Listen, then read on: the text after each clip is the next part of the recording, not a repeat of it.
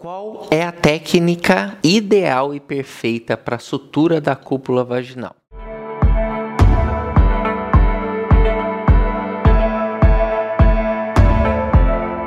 Sempre que a gente começa uma discussão a respeito de esterectomia, surge essa pergunta. E eu queria mostrar alguns conceitos interessantes aqui para vocês. Quando a gente tem o ambiente da cirurgia minimamente invasiva e a gente tem a sutura da cúpula, a gente fez a colpotomia, a gente vai fazer a colporrafia, o que, que é interessante?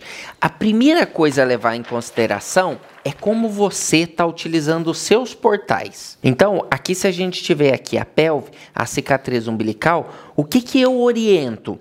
E eu vou mostrar para vocês o porquê disso tudo.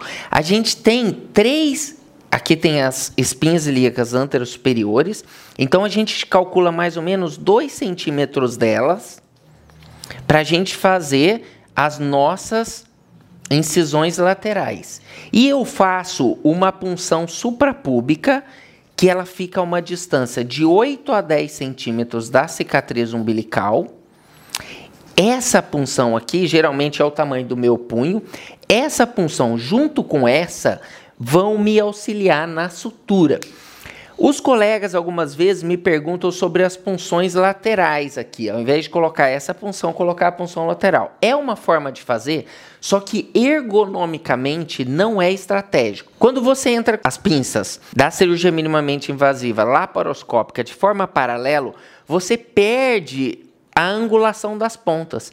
E a angulação das pontas é que fazem com que a sutura fique mais fácil. Então, para você fazer uma sutura perfeita, o que, que é considerar uma sutura perfeita. É uma sutura hermética, uma sutura segura, mas num tempo curto. Porque o ideal é que a gente diminua o tempo da nossa cirurgia. E muitas vezes você leva um tempo para fazer a esterectomia e um segundo tempo para fazer a colporrafia e passa seu procedimento a ter duas cirurgias e não uma só pelo tempo prolongado. Então, para a gente encurtar o tempo, a triangulação dos instrumentos é que facilitam essa sutura. Então, o que, que eu recomendo? Que você vai ficar do lado esquerdo da paciente, certo? E você comece a sutura pelo ângulo direito da paciente. Ah, e Marcelo, eu devo fazer a sutura contínua ou sutura separada? Isso é de escolha do profissional, porque na literatura não mostra diferença estatisticamente significativa entre esses tipos de sutura. O que, que a gente costuma usar? São fios inabsorvíveis, ele pode ser 2, 3 zeros, ou fios escamados. São aqueles fios que têm as escamas que a gente não precisa dar pontos. Nos fios escamados a gente tem basicamente três tamanhos: 15 centímetros, 23 e 30 centímetros. Qual que eu devo usar, Marcelo? Qual que eu devo usar desses três? Você pode usar qualquer um deles. Eu acredito que você vai diminuir o tamanho do fio proporcional à sua expertise cirúrgica. O de 15 centímetros dá para você fazer uma sutura da cúpula tranquila, porque você passa o ponto, ele tem uma alça, você passa o fio dentro da alça e vem fazendo uma sutura contínua, pegando o lábio anterior, lábio posterior. Lábio... No final, na hora que você termina, você volta até na metade da cúpula e corta o fio. Você não precisa dar nós. Só que você precisa empurrar e tracionar o fio para a escama fazer o fechamento hermético de todo o tecido. Então, o que, que eu recomendo? Eu geralmente como faço? Eu faço o primeiro nó aqui e venho pegando lábio anterior e lábio posterior. Na sutura, o que facilita a sutura é o movimento de entrada da agulha. Então você entra e sai obedecendo a angulação da agulha. Então isso na parede anterior e depois na parede posterior. Aí o colega o colega.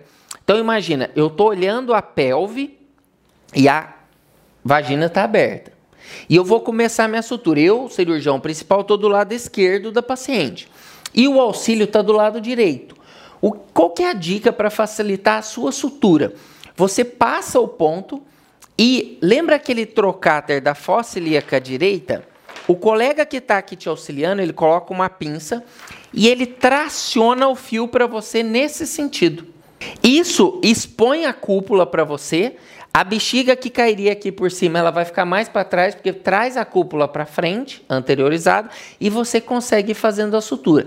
Então você passa o lábio anterior, lábio posterior e entrega para o colega. O colega faz a tração para você. Você passa de novo e entrega para o colega. Quando você chegar aqui no final, você faz o último laço e então pode cortar. Você precisa fazer a sutura em dois planos?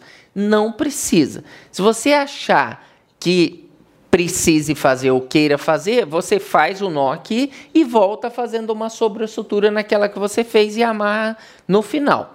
Se você achar que a sua paciente é uma paciente oncológica e que provavelmente vai precisar de alguma adjuvância como radioterapia na pelve, o que, que eu recomendo? Você deixar um clipezinho aqui e um clipe aqui, porque ele vai guiar para o radioterapeuta o local onde foi feita a cúpula e ele vai fazer uma radioterapia guiada aqui na cúpula, preservando os outros órgãos. Mas só se você fizer oncologia. Se você não fizer oncologia, esse seria então a maneira que eu acho mais fácil e de fazer a colporrafia, que você pode considerar ela a colporrafia de forma mais perfeita. É claro, com o tempo, a tendência sua é diminuir o tempo cirúrgico e aprimorar a sua técnica.